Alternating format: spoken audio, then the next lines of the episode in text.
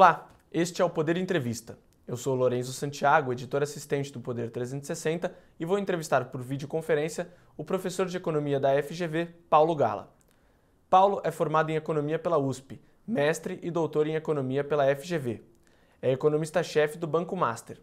Também é autor do livro Brasil, uma economia que não aprende, junto com o economista André Roncalha. A obra faz uma análise do desenvolvimento econômico e industrial do Brasil nos últimos 30 anos. Paulo, obrigado por ter aceitado o convite. Obrigado, é um grande prazer estar aqui conversando com você e com todos que nos ouvem. Esta entrevista está sendo gravada no estúdio do Poder 360 em Brasília, em 30 de junho de 2022. Paulo, eu começo essa entrevista perguntando: o Brasil termina esse semestre com um superávit na balança comercial, uma constante que se observa nos últimos três anos. Um dos pontos levantados no seu livro é a dificuldade no acúmulo de divisas ou reserva de dólares a partir da exportação de commodities. Porque essa não pode ser a base da economia brasileira em um curto prazo, dado que o cenário é positivo no momento? É, é um momento interessante que a gente vive no Brasil, porque a gente está com a melhor situação de contas externas, né, que são que decorrem de tudo que a gente exporta, menos o que a gente importa, né? O comércio exterior brasileiro está pujante, está robusto, a gente pode ter esse ano mais de 80 bilhões de dólares de superávit na balança comercial, né? Isso se deve não só a minério de ferro, soja, toda a parte agro, mas também ao petróleo. Né? O Brasil virou um dos grandes 10 players do mundo de petróleo. Por incrível que pareça, esse ano o Brasil vai estar entre o sétimo e oitavo país do mundo que mais vai produzir petróleo. Isso tem a ver com a descoberta do pré-sal. Né? Então, essa é a boa notícia. Agora, por outro lado, quando a gente olha para o mercado de trabalho, a gente vê que o Brasil ainda tem um desemprego na casa de 10% e não consegue criar vagas de alta qualidade, que a gente chama, que pagam salários uh, elevados. Né? Por exemplo, o dado mais recente que a gente tem de desemprego agora é de 9,8%, uh, mas com uma queda do salário de 7% em relação ao mesmo salário que era pago há um ano atrás. Então, o Brasil avança muito na, na, na pauta externa, consegue exportar commodities, consegue criar superávites né, e gerar dólares a partir do comércio exterior, mas não consegue gerar empregos de qualidade no volume necessário que a gente precisa. Então, a gente tem mais de 10 milhões de pessoas é, desempregadas, é, para não dizer das subutilizadas ou subocupadas, são mais ou menos 25%, uh, o, o 25 milhões de pessoas que dá 25% do total da nossa força de trabalho. Então, o grande desafio nosso é gerar uma quantidade de empregos é, elevado e empregos de qualidade. E isso depende de um processo de reindustrialização e de criação de vagas de boa qualidade. Apenas o, o setor de commodities ele é muito bom para gerar divisas, mas ele não, ele não é um grande gerador de empregos. Né? Quando a gente olha a parte de, da chamada indústria extrativa, né, que tem o petróleo do pré-sal, a mineração e o próprio agro, o agrotech, né, eles não são geradores de emprego. Né? Eles geram divisas, trazem dólares para o país, mas não têm capacidade de gerar o volume de empregos que a gente precisa. Então, eu acho que o desafio que está colocado para a gente agora é o de retomar o crescimento e retomar a nossa capacidade de gerar empregos de boa qualidade e em grande volume, né, Lorenzo? É, os economistas da CEPAL, a Comissão Econômica para a América Latina e o Caribe, têm grande influência nas suas publicações. Uma das categorias mais importantes destes teóricos latino-americanos é a divisão do mundo entre centro e periferia.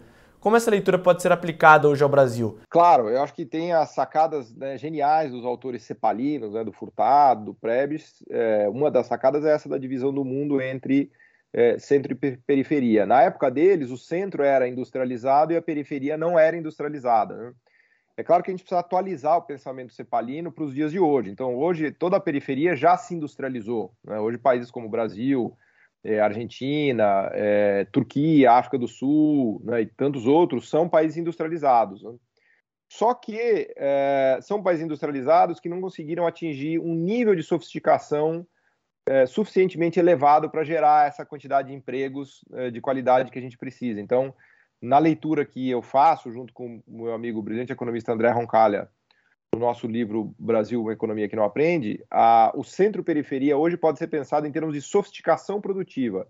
Então, hoje o centro produz os bens mais sofisticados do mundo e a periferia produz os bens menos sofisticados do mundo. Veja, não é que o centro não produza bens não sofisticados, e aí tem toda uma metodologia empírica para dizer o que é um bem sofisticado ou não sofisticado, mas basicamente um bem sofisticado é aquele que poucos países no mundo são capazes de fazer, né? Chips, semicondutores, química fina, mecânica de precisão, né? Então hoje os países que são capazes de fazer esses bens sofisticados são os países do centro, principalmente Europa, Estados Unidos e a, o leste da Ásia.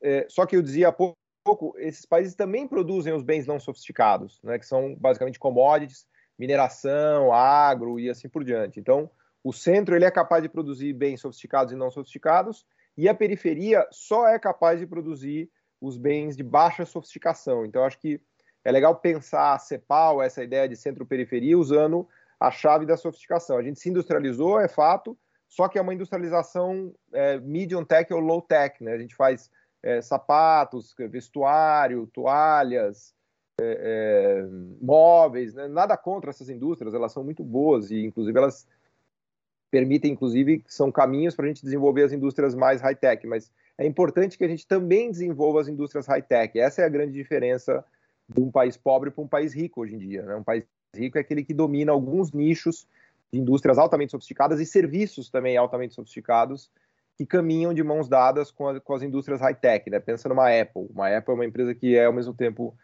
de serviços e de indústria. Né? Então, eu acho que o, o pensamento centro-periferia hoje tem que ser atualizado para esse registro da sofisticação produtiva. Né? E é isso que falta ao Brasil e à América Latina, a meu ver. Né? É, ainda dentro disso, é uma das ideias centrais do seu livro é a necessidade do Brasil de dar esse salto na escada tecnológica que você cita, né? E a dificuldade das empresas nacionais em, de competirem em mercados internacionais já consolidados. Então, o que o Brasil precisa fazer para conseguir dar esse salto e começar a desenvolver produtos com maior sofisticação e, consequentemente, maior valor agregado? O primeiro, ele precisa descobrir os nichos que ele tem capacidade de fazer isso. Né? Tem, tem, tem mercados que realmente vai ser muito difícil a gente entrar, né?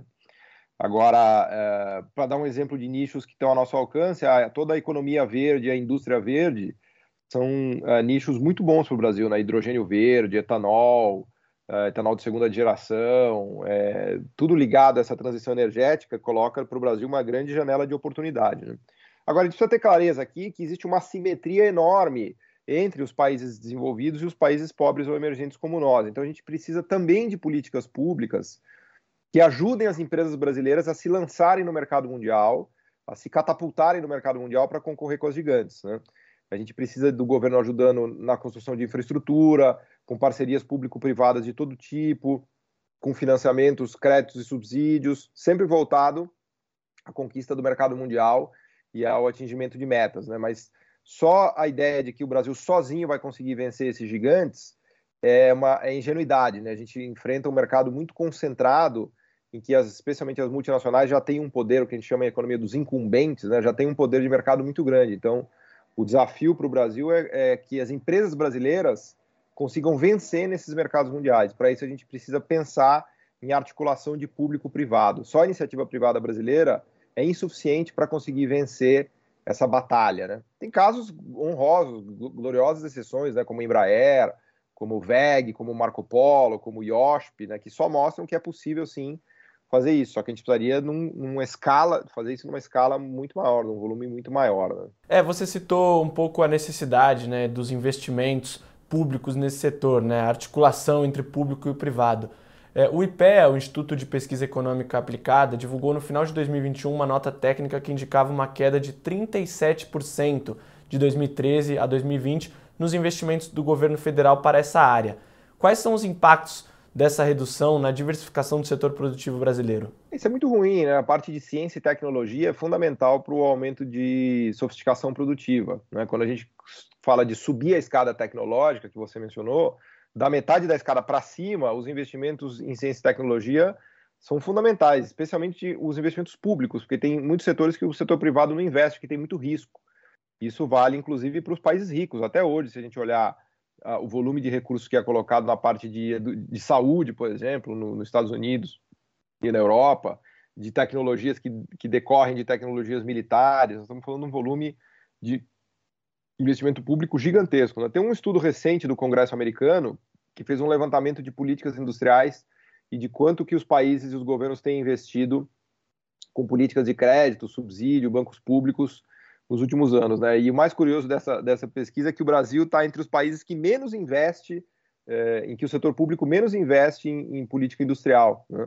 Os que mais investem são China, é, Coreia do Sul, Alemanha, Estados Unidos, europeus em geral, e vejam que eles já, já estão adiante. Né? Eu mencionava há pouco que a gente está numa corrida para subir a escada tecnológica, só que a gente já tem uma posição de desvantagem. E os governos do, dos países que já têm a vantagem estão investindo muito, especialmente na, nas tecnologias ligadas à transição energética e transição verde. Né? É, o principal comprador do Brasil hoje é a China. Né? Em 2021, a corrente comercial entre os países bateu recorde superou a casa dos 135 bilhões de dólares. Mas essas vendas são pautadas em produtos de baixo valor agregado, como você já citou. O que isso representa hoje para o Brasil? É uma oportunidade ou um desafio? É, a China é a grande notícia do comércio externo brasileiro. Veja que nos anos 90 ela não representava nem 2%, 1, 2% da nossa pauta de exportação. Hoje ela já chega a 30%, né? Disparado é o maior parceiro comercial. É, o segundo é os Estados Unidos, que vem com 10% das exportações brasileiras. Né? Então a nossa grande fonte de dólares, especialmente do minério de ferro e da soja está é, tá na China. Né? Então, isso, claro, foi um grande avanço, né? uma grande fonte de dólares que o Brasil não tinha. Isso trouxe uma tranquilidade para a gente, para o nosso setor externo, até a criação de reservas que a gente fez na última década tem a ver com isso. Agora, tem um desafio aí, que é o quê? Sofisticar a nossa pauta de exportação. Né? O problema da China, é, das exportações para a China, são os que você já mencionou. Só commodity de baixo valor agregado. Soja, principalmente soja, minério de ferro e carne. A gente precisaria também conseguir caminhar numa, numa pauta de sofisticação, né, de, de, tecnológica, né, industrial. Pode ser, e idealmente deveria ser nos valendo das capacidades agro e, minera, e de mineração que a gente já tem. Então a gente poderia caminhar na parte de alimentos processados, de sementes uh, geneticamente modificadas, ou de maquinário ligado ao agronegócio, ou da química ligada ao agronegócio. Por exemplo, fertilizantes é uma baita avenida que a gente tem para desenvolver. Né? O Brasil hoje é dependente de quase mais de 70% dos fertilizantes que a gente usa são importados. Né? Mesmo vale para maquinário, mesmo vale para maquinário de mineração. Então, acho que está colocado para a gente o desafio de exportar tecnologia. Né? Hoje a gente não consegue exportar a tecnologia, a gente só importa a tecnologia.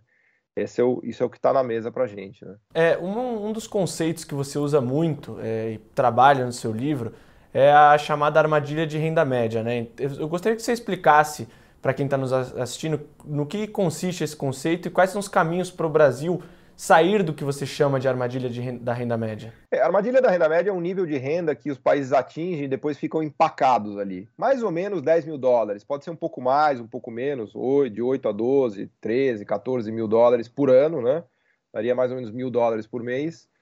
Uh, e é uma constatação empírica. Tem muitos países, mais de 20, 30 países, que conseguem se desenvolver até esse estágio intermediário, que a gente chama de renda média, mas ficam empacados aí, não conseguem chegar num nível de renda de país rico, que seria acima de pelo menos 20 mil dólares, idealmente 30 mil dólares. Né? Os casos recentes de sucesso que a gente tem de países que conseguiram transitar da renda média, sair daí, e por isso que vem a ideia de armadilha, né?